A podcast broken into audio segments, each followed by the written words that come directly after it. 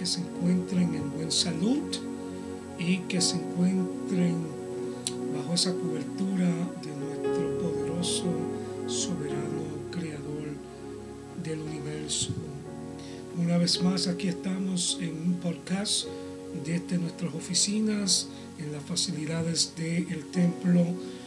Amén. Sinaí, Iglesia Templo Sinaí 407 de la Lafayette Street, aquí en Bridgeport, Connecticut. Y aquí estamos los días lunes, los días martes, los días miércoles, lunes, martes, oración y culto de familia los martes a las 7 de la noche, día miércoles a las 7 tenemos estudio bíblico y el día viernes tenemos oración, el tiempo de orar. Los domingos tenemos la congregación en inglés, The Gate Church, con el pastor Josué Serrano. Y iniciamos ese servicio a las ocho y media de la mañana. Y luego a clausurar iniciamos con el culto bilingüe y comenzamos a las 10 de la mañana. Si usted no tiene un lugar donde se congrega y desea congregarse, amén, les invitamos que usted venga y nos visite y que tome ese momento, ese espacio de tiempo que usted tiene disponible para que pueda congregarse con nosotros y gozar de las ricas y abundantes bendiciones del Señor. Vamos a aconsejar en esta hora, o mejor dicho, compartir una charla con la audiencia, con nuestros amigos, nuestros hermanos de la fe. Y antes de proseguir, vamos a orar Vamos a dar gracias al Señor. Padre, en el nombre de Jesús. Amado Dios, una vez más nos congregamos en este lugar. Señor Padre, con el propósito, Dios eterno, de traer, Señor Padre, palabra. Palabra a aquellos que están sintonizados, conectados por estos medios. Pidiendo, Señor Padre, que esta transmisión sea de gran bendición y que a través, amén, de estas redes sociales, tú te glorifiques grandemente sobre cada cual, Señor Padre, que se conecta, sobre cada cual que viene, Señor Padre, con un corazón abierto, con una mente abierta y un espíritu disponible. Para recibir palabras, Señor Padre, un aliento, Dios mío, algo que pueda, Señor Padre, animar, algo que pueda levantar, Dios mío, sus ánimos en esta hora. Y por cuanto, Señor, te pedimos que tu mano de excelencia poderosa, Señor Padre, alcance a cada cual, Dios mío. Solo tú conoces la condición por lo cual están atravesando si se encuentran enfermos. Te rogamos, eterno Dios, que tú pases esa mano, Señor Padre, sanadora sobre su cuerpo, Señor, y que les sane en el nombre de Jesús. Lo creemos por tu palabra. Señor Padre, en estos momentos te pedimos que tú tomes el control, que nos dé la sabiduría capacitándonos con tu Espíritu Santo para hablar esta palabra y depositarla en los corazones que están conectados a la gloria del Dios Padre, Hijo y Espíritu Santo. Amén. Y amén. Bueno, mi querido amigo y hermano de la fe, muy, muy, muy buenas noches una vez más. Aquí estamos gozando de la presencia del Señor. Ayer tuvimos un culto muy maravilloso, muy glorioso. Hoy otro lunes más estamos aquí conectados por este ministerio de podcast de Templo Sinaí, por la cual queremos compartir con ustedes eh, algo corto en este día.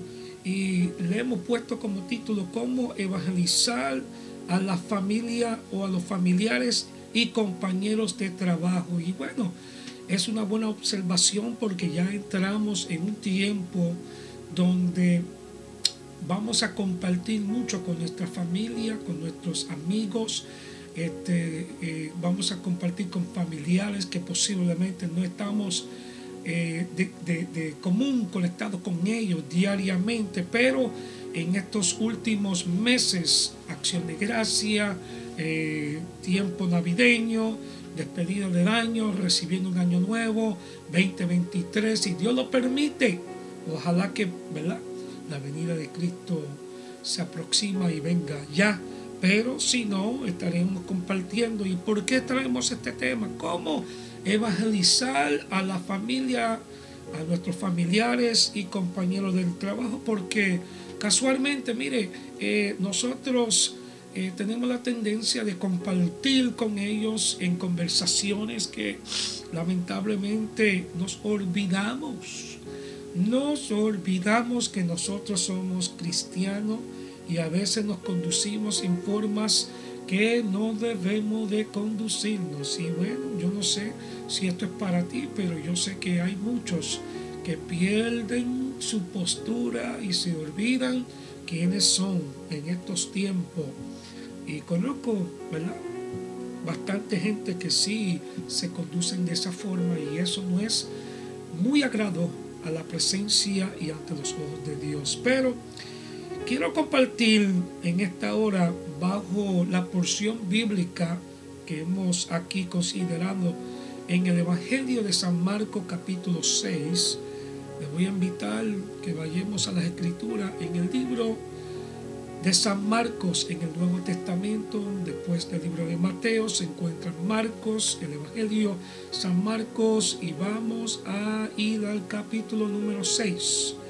Y aquí en el capítulo 6 vamos a compartir una escritura y llegaremos, amén, a un punto donde necesitamos llegar en esta hora. Y bueno, leemos la Sagrada Escritura, amén, administrando de la siguiente forma, a la gloria del Dios Padre, Hijo y Espíritu Santo.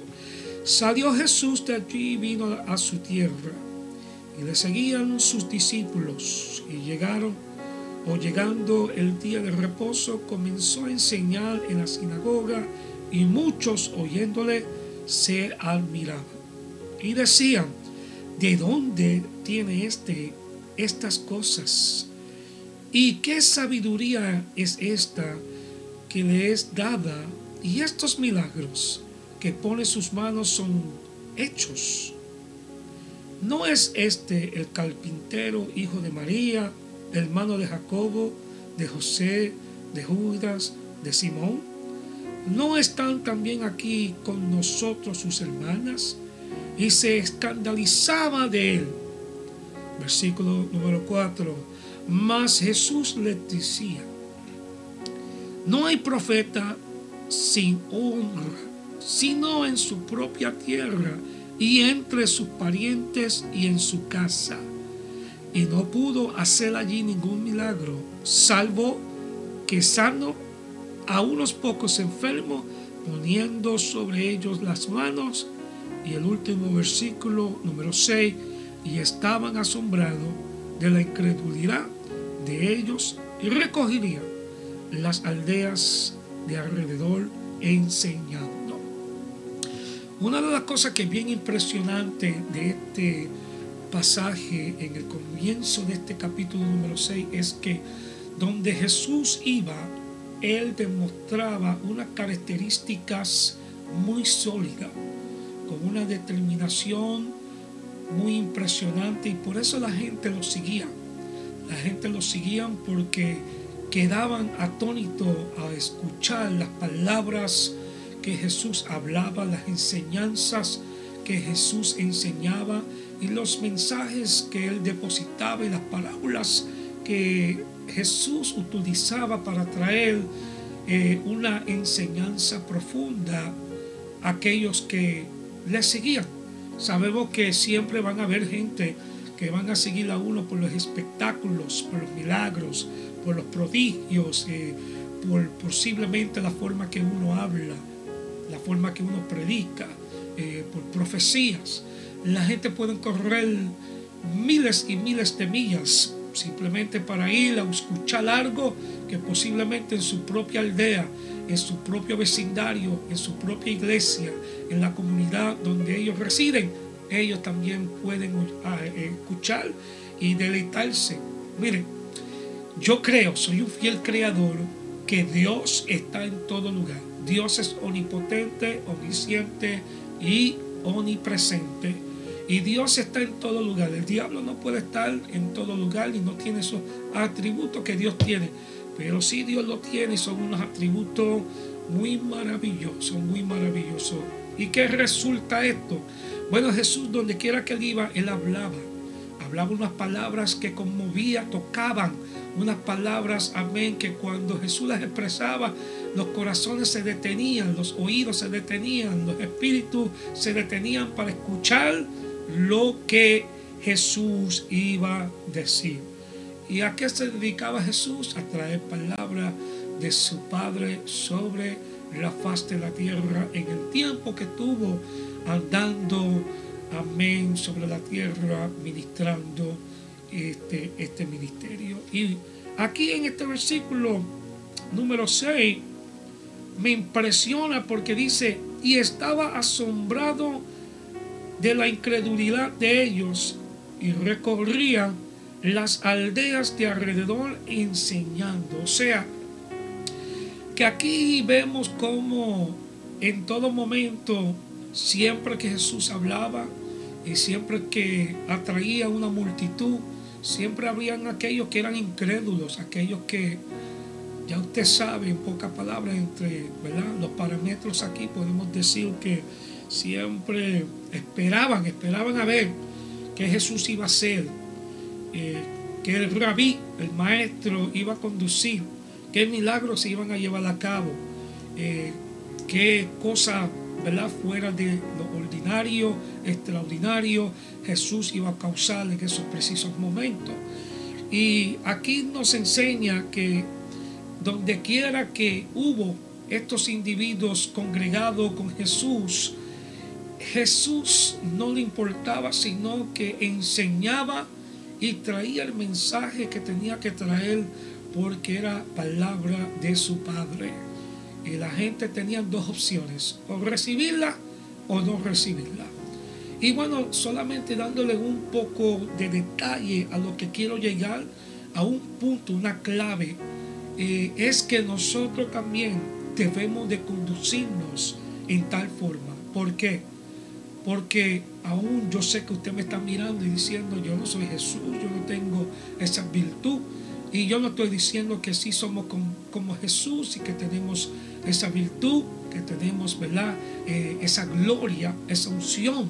Pero sí tenemos la defensa del Espíritu Santo para hablar, para hablar. Jesús nos dejó el consolador, el paracleto, para que nosotros podamos, amén, ser vasos útiles y hablarle a aquellos que están a nuestro alrededor siempre se va a conducir de esta forma. Van a haber gente que van a venir a escuchar, a criticar de lo que uno está hablando, diciendo, enseñando, pero también van a venir gente que van a ser necesitadas.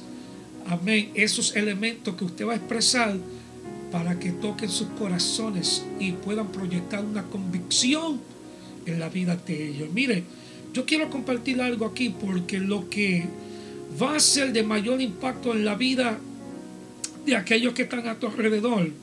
No será tanto nuestros sermones, porque mire, usted puede predicar, amén, unos tremendos sermones y bosquejos y reflexiones y cuantas enseñanzas y estudios bíblicos usted puede traer, o palabras que uno ha acumulado por tiempo, amén, en el Evangelio que ya ¿verdad? tiene eso instablado en el corazón y en la mente, sino nuestra correcta y consistente conducta como cristiano. Es la forma que nosotros vamos a ganar aquellos que nos ven, aquellos que nos oyen, aquellos que se prestan para escuchar las palabras que salen de nosotros. Me recuerdo de un pasaje bíblico cuando el Señor habló al profeta Jeremías en su inicio, cuando Jeremías era, amén, un prácticamente un, jovencito y el Señor le había dicho cuando él dijo que él no podía hablar, que no podía expresarse y Dios le dijo, abre tu boca porque yo pondré las palabras en tus labios, amén, en tu boca, para que tú hables a aquellos que van a estar a tu alrededor. Y así es como Dios se conduce. Nosotros somos los vasos, los instrumentos, y con solo abrir nuestras bocas, si estamos conectados con el reino, Dios no va a usar a nosotros, va a usar nuestras lenguas, amén, para que Él pueda manifestar y traer palabra, amén, de lo alto a un corazón o a varios corazones, a una multitud, a un grupo de gente, sea el tamaño que sea, pero van a recibir algo poderoso, un aliento, amén, de parte del Señor. Y quiero tocar algunos puntitos aquí. Número uno, un testimonio intachable, amén, honestidad es lo que conlleva una persona que pueda ganarse amén, un grupo de gente, una multitud, una congregación, o si es fuera de la congregación, podemos hablar de una empresa en el trabajo, en el empleo, como usted quiera titularlo, pero más allá yo también quiero añadirle en estos tiempos eventos que usted va a celebrar en su casa, en un hogar, posiblemente donde no son cristianos. Puede ser un familiar, un amigo, lo que sea que son inconversos o lamentablemente son ateos o posiblemente son apartados. Usted va a venir para traer una palabra en el tiempo preciso, en el momento dado, en la voluntad de Dios, para que pueda marcar el corazón de aquellos que estarán atentos. Y cuando digo atentos es porque, mire, cuando uno está conectado con el Señor, el Señor le va a dar palabra para que esa palabra se transmita y llegue, amén, a los corazones que van a recibir eso. Número dos, acuérdese que siempre nos están observando y están más listos a observar nuestras fallas que nuestras virtudes. Mire, querido amigo, hermano que me escucha, la gente siempre está buscando, mirando, observando, esperando que usted cometa una infracción de palabras, de conducta, que usted causa ah, en su momento de descuido una falta de conocimiento, de actitud, de conducta, y que ellos vayan a juzgarlo y decir, yo lo sabía, ese es un falso, mira, la realidad salió, por fin conocemos quién es. Eso ha sucedido en muchos lugares. Y además en los trabajos, los empleos, cuando usted es atraído, ¿verdad? Por un chisme, un chiste o una conversación que no agrada al espíritu que resida dentro de nosotros o más a Dios, y usted comienza a comentar o simplemente a reírse o a parte integrante del grupo que no es un grupo que usted debe de estar afiliado, ahí lo van a buscar usted, el diablo se va a parar y le va a susurrar a los oídos de esos inconversos y le va a decir, mira, mira, y eso que dice que es cristiano, ay papá, anyway, yo creo que eso no es para ti, ¿verdad? Bueno, si es, recíbelo. Número tres, no ceda por ser complaciente con la idea de caer bien, participando de sus malas obras. No quiebre sus convicciones. O sea, mire, no vaya a sentirse que como yo no soy parte del grupo, yo necesito unirme con ellos para que ellos me acepten. Mire, tenga mucho cuidado. Jesús no se unía amén, con esas tales de personas, sino que Jesús se dedicaba de ir a donde estaba la necesidad. Y en muchas ocasiones vamos a ver en la palabra que Jesús hablaba con la gente que no tenían conocimiento, se acercaba. Él no se juntaba con gente que eran fariseos, esos escribas que lo que se dedicaban era para criticar el ministerio del Salvador, para juzgar y fijarse a ver si él iba a cometer algún error. Jesús sabía de dónde tenía que ir y cómo llevar la palabra sin dejar que ninguno de esos individuos, ¿verdad? Doctores de las leyes, podían acusarle a él y decirle a él que es lo que venía simplemente para romper ciertas cosas que ya tenían su práctica y su desarrollo, sino Jesús vino a salvar lo que se había perdido. De modo continuamos. No deje que nadie vaya a cambiar tu fe lo que tú crees. No deje que nadie vaya a decirte a ti que estás perdiendo el tiempo. O sea, que te robe tu comunión, porque el diablo se dedica, bajo las circunstancias que posiblemente estamos pasando, se dedica para distorsionar el caminar de un cristiano. Número cuatro, preferible de que lo acusen de que usted sea un fanático, un aleluya, etcétera, que usted sea un hipócrita. Mire, a usted lo van a acusar. Yo me recuerdo que, mire, me llamaban aleluya, me llamaban tantos nombres, habla lengua, no sé cuántos nombres ahora, ya yo estoy viejo para recordarme esos entonces, pero mira, la gente se dedicaba a mofarse, a burlarse. Me recuerdo un episodio donde yo estaba eh, en la escuela y no me había dado cuenta, a mí se me había pasado un verano, estuvimos eh, dando un servicio, o mejor dicho, rindiendo un culto, y nuestro pastor en aquel entonces eh, acostumbraba de dejar las puertas abiertas del templo para que aquellos que estaban caminando en el vecindario pudieran recibir la palabra y entrar adentro del templo. Y me recuerdo una vez que había un grupo de amigos que pasaron por aquel momento cuando el poder del Espíritu Santo se estaba manifestando y había una anciana que corría por, el, por, por, las naves y con sus manos extendidas. ¿Y para qué fue eso? Mire, el próximo día me estaban burlando, mofando, riéndose de mí y me estaban, ¿verdad?, usando a mí como, como si yo era, este, bueno, aquí entre lo que cabe, ponga a pensar, y decían, eh, Joey tiene allí en la iglesia donde va aviones corriendo por adentro. Y cuántas otras cosas decían estos individuos. Y mire, eso a mí me molestó y me trajo una vergüenza. Mire, lamentablemente yo comencé a esconderme y a buscar ¿verdad? la forma de que la gente no me miraba, que no tuvieran conocimiento, que yo era evangélico, que yo era ¿verdad? un joven cristiano, iban a ser otros testimonios que no hay tiempo hoy para expresar, pero ¿qué quiero decir con esto? Nunca se avergüence de lo que usted es, del Evangelio del Señor. Amén. Eh, número 5.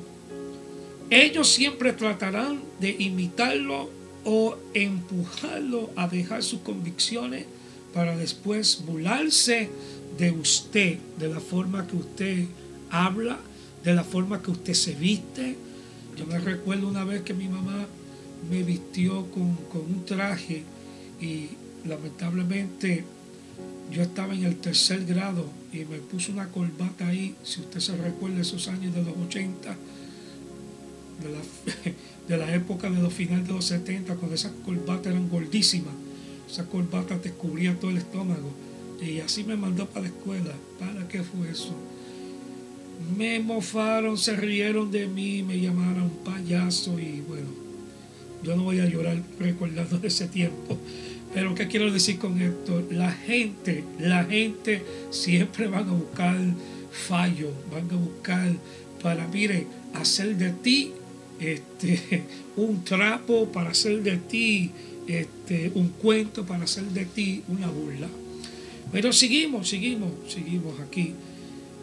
En el, número 6, el último punto de esta sección, miren, un día ellos estarán en la presencia del Señor o se convertirán al Señor y se acordarán que hubo entre ellos un verdadero cristiano hey, ese fuiste tú, fui yo, que le pudimos demostrar a ellos que nosotros somos gente, amén, nacida de nuevo. Amén, lavado por la sangre del Cordero. Y eso nos toca a nosotros, de marcar las diferencias donde quiera que nosotros vayamos, donde estemos pisando. Mire, yo conozco gente que aún en las tiendas, en Walmart, Target, en el mall, se han escondido de mí. Sí, se han escondido, me ven por ahí se cree que yo no los veo, todavía mi vista sirve, mire, y se van corriendo, huyendo, como quien dice, yo no quiero que te venga a saludarme, que yo estoy con mis amigos, estoy con, ¿verdad? con fulano de tal, con perenceja, lo que sea. Mire, nunca, nunca, nunca huya. Es más, salude, confronte, vaya. Amén, porque el saludo de un cristiano puede marcar la diferencia. Ese abrazo de un cristiano puede marcar la diferencia. Y hay de aquellos que no reciben esos estímulos y le puede motivar para que digan, caramba, eso me tocó, eso me, ¿verdad? Como que me administró y me hizo dejar entender que esta gente no se avergüenza no importando dónde están. Bueno, sigo, sigo, voy a seguir por aquí. Miren, no trate de cambiar, amén, sus creencias. No trate de cambiar su forma de pensar. No trate de apartarse de la firmeza que tenemos que tener ese sumo cuidado con nuestra actitud correcta hacia ello. Y yo les voy a dar una cita que hoy no voy a leer en el libro de Judas, capítulo, o el único capítulo, mejor dicho, uno, en los versículos 20 al 23, pero ya que usted me está mirando, vamos a leerlo, vamos a leerlo, porque quiero compartir esta palabra con usted. No quiero que usted diga, no consigo el libro de Judas, se me perdió en la Biblia, pero vamos a compartirlo aquí con ustedes para entender y extractar lo que esto significa para nosotros en el libro de Judas. Este, vamos a ir a esos versículos. Qué bueno es el Señor. Qué bueno. Por ahí vamos. Vamos llegando, vamos llegando. Vamos llegando a este librito.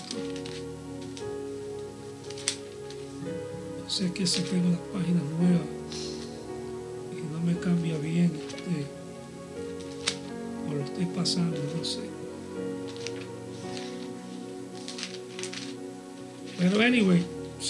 tiene, usted puede leerlo ahí en su casita y puede compartirlo con su familia.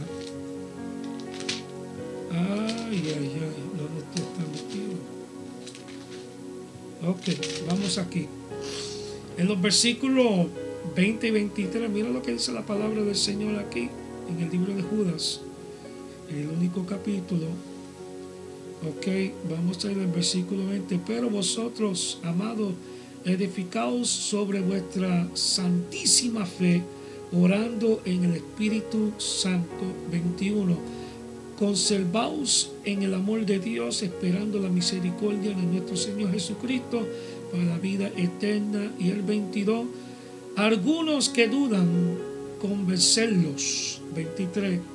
A otros salvar, arrebatándolos del fuego y de otros tener misericordia con temor, aborreciendo aún la ropa contaminada por su carne. Interesante, mire, le aconsejo que lo lea para que le pueda, amén, extractar una enseñanza muy, muy, muy edificante. Voy a seguir por aquí en estos puntos y con estos cerramos. Número uno, Dios odia el pecado. Yo creo que usted está conmigo pero él ama al pecador. Él odia al pecado, pero ama al pecador. Amén, qué bueno. Número dos, cuidado con el orgullo en, su corazón de crecer mejor que ellos. Siempre ser humilde. Eso es fariseísmo y es pecado. Y si usted quiere entender lo que eso significa, Lucas capítulo 18, los versículos 9 al 12, Lucas 18, dos versículos 9 al 12, para que se edifique. Número 3, hay que tener compasión y paciencia con ellos, no esperando un comportamiento mejor que el nuestro. Mire, usted tiene que demostrar las cualidades y las características que usted tiene. Nunca, nunca diga que usted sabe más de lo que usted piensa que sabe apóstol nos enseña a nosotros, el que piense que esté firme, cuidado, ¿verdad? Que lamentablemente no vaya a caer. Número cuatro, ellos, por no tener el Espíritu Santo, no entienden muchas cosas que nosotros hacemos o creemos. Acuérdese de cuando usted no era salvo y lo que usted hacía o creía de las cosas de Dios.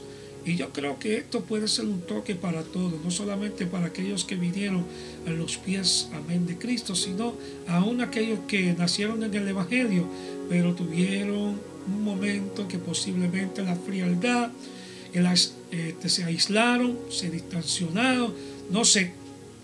Usted posiblemente se condujo de una forma que no agradaba al Señor. Esto también para usted recíbalo. Número 5. No trate de cambiar a alguien en cuanto a su forma de ser o de hacer las cosas si no ha sido salvo. Por ejemplo, que deje de fumar, tomar, ¿verdad? El alcohol, lo que sea, en estos tiempos este, de acción de gracia, de Navidad, de despedida de año. Si no, mire, usted ore por ellos, preséntele la palabra, plante la semilla, pero no trate de obligarles. Sí tiene el derecho por la palabra de dejarles saber, amén, si ellos siguen por esa vía. Hay dos caminos, el cielo o el infierno, y que hay que arrepentirse y recibir al Señor como su único y exclusivo Salvador. Pero usted no tiene el derecho de condenar, porque eso le toca a Dios. Nosotros no somos jueces. Número 6. Si usted tiene problemas y surge un conflicto entre ellos, es usted quien debe tomar la iniciativa de arreglar la situación. Usted tiene el Espíritu Santo. Si lo tiene, si no está conflicto, si usted lo tiene, eh, amén. Si no lo tiene, no voy a abrir la lengua y hablar en una emoción o en la carne, se va a buscar un lío. Ellos no, pero nosotros debemos de tenerlo. Usted tiene la fuente de poder que la capacita, que lo capacita usted, mejor dicho, para actuar como usted debe de actuar en esos precisos momentos. Usted tiene ese derecho siempre en tanto usted esté viviendo en espíritu y en verdad, buscando ¿verdad? las cosas del reino, viviendo como la palabra nos llama a vivir. Un cristiano verdadero no debe de tener enemigos de su parte, pero sabemos que por nuestra naturaleza nosotros nos provocamos enemigos, pero sí, los enemigos están que sobreabundan. Pero usted busca la forma, amén, siempre de complacer con un buen sentir, un buen sentir, sea una sonrisa, este, no sé, un saludo. Eh, busque la forma de que usted pueda, ¿verdad?, ganarse eh, esa actitud amarga de esa gente que no, ¿verdad? Este, se, se, quieren afiliar con nosotros, enganchar con nosotros, aferrarse con nosotros, que están en contra de nosotros, están en contra de nuestras creencias. Si sigo con esa prédica, pero vamos a terminar. Mi vida debería ser de tal manera que alguien podría desear tener lo que yo tengo en mi corazón, ¿verdad? No lo que yo estoy guiando, lo que eh, es en sentido de empleo o familia o material, sino lo que yo tengo en mi corazón, lo que yo demuestro, ¿verdad? Porque nosotros debemos de demostrar que somos gente de Dios donde quiera que nosotros estemos. Amén. Mire, un cristiano debe de andar aún, yo sé que es difícil decir esto, yo no conozco, ¿verdad? Este, la vía por la cual usted está atravesando. Pero una cosa le voy a decir, si usted está pasando por problemas y demuestra que usted está pasando, ¿cómo usted se va a ganar una persona? ¿Cómo usted le va a predicar a una persona? ¿Cómo usted le va a decir a una persona, miren, si tú no te arrepientes, te vas para el infierno? No, hermano, eso no es así. Usted tiene que tener, amén, ese respaldo del Espíritu Santo, esa armonía, este, esa, esa carisma para decirle a esa persona, porque las palabras que usted va a soltar tienen que ser palabras positivas. Usted no va a soltar unas palabras ahí que van a tribular a la persona y van a decir, ¿para qué ellos hablaron con usted? No, no, no, no, no, no, no, no déjese de ese cuento. Usted necesita, eh, necesita tener a lo menos, ¿verdad? Una sonrisa.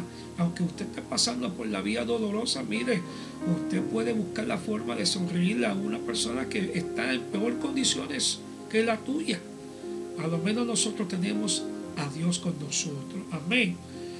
Y aquí voy a terminar, voy a terminar con esta, ¿verdad? Corta reflexión, porque necesito que usted entienda que en estos tiempos usted tiene que ganarse con su conducta, con sus características, aquellos que van a estar a su alrededor.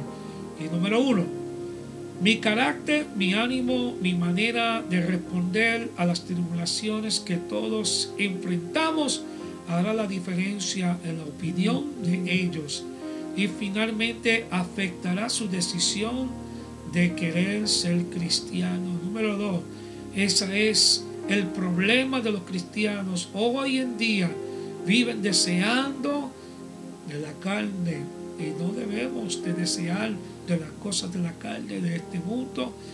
Amén. Sino que debemos de vivir con una cara demostrando positivamente que nosotros somos nuevas criaturas en Cristo Jesús y no con una cara de lástima, con lamento, que la gente van a ver y van a decir y van a sentir y van a desear y van a y eso es un cristiano. Ay, Dios mío, ese es peor que un limón. Ese me asusta a mí. Qué horroroso será eso. Y número tres, no critique su iglesia, las actividades, el pastor, eso no lo digo yo, sino que también hay enseñanza sobre eso. Mire, por más que tú digas, ay, por aquí vamos por lo mismo, ya no lo soporto, ojalá que se vaya, ore por él, ámelo. Si alguien que me está escuchando, ámeme a mí también en el nombre de Jesús. Les amamos, no somos perfectos. No se queje de lo que usted hace o da para el Señor. Amén. Mire, todo lo que usted haga, hágalo con alegría, con gozo. No lo haga esperando, sino hazlo porque es un deber que nosotros debemos de practicarlo. Y por último, yo oigo gente que están aplaudiendo, por fin terminó. Número cuatro, invíteles y hágales venir por lo menos una vez amén, a la iglesia. Mira, estamos viviendo unos tiempos de crisis, de caos, unos tiempos, ay, ay, ay, impresionante con lo que está sucediendo a nivel global. Y aquí en los Estados Unidos, mira, las cosas se están empeorando, mis queridos hermanos, y hay que empoderarnos de las cosas positivas, de las virtudes, amén, de lo que el reino, aleluya, del Señor nos provee para nosotros.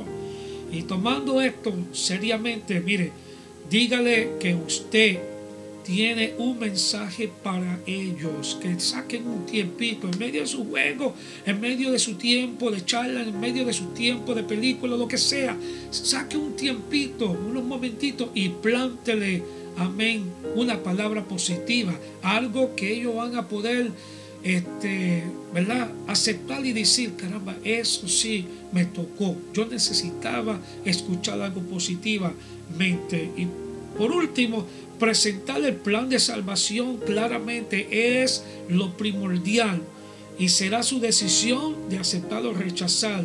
Pero usted y yo, entonces, vamos a cumplir y dejar cumplido esa misión en Cristo Jesús.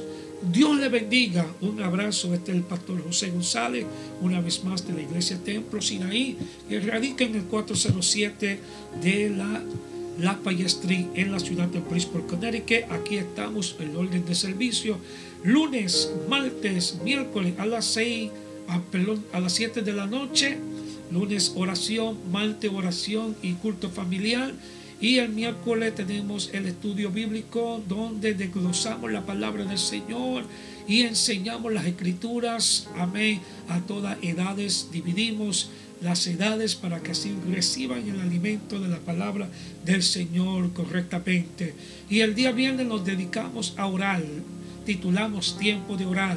Necesitamos orar. Y a mí se me había pasado por alto que los miércoles a las 9 de la mañana, miércoles a las 9 de la mañana, estamos también aquí una hora de 9 a 10 orando en el templo, en la iglesia Templo Sinaí. Estamos congregándonos. Y esta semana, si usted llega a oír este podcast antes del Día de Acción de Gracia, a las 8 de la mañana estaremos aquí en este lugar santo, en este templo, congregando.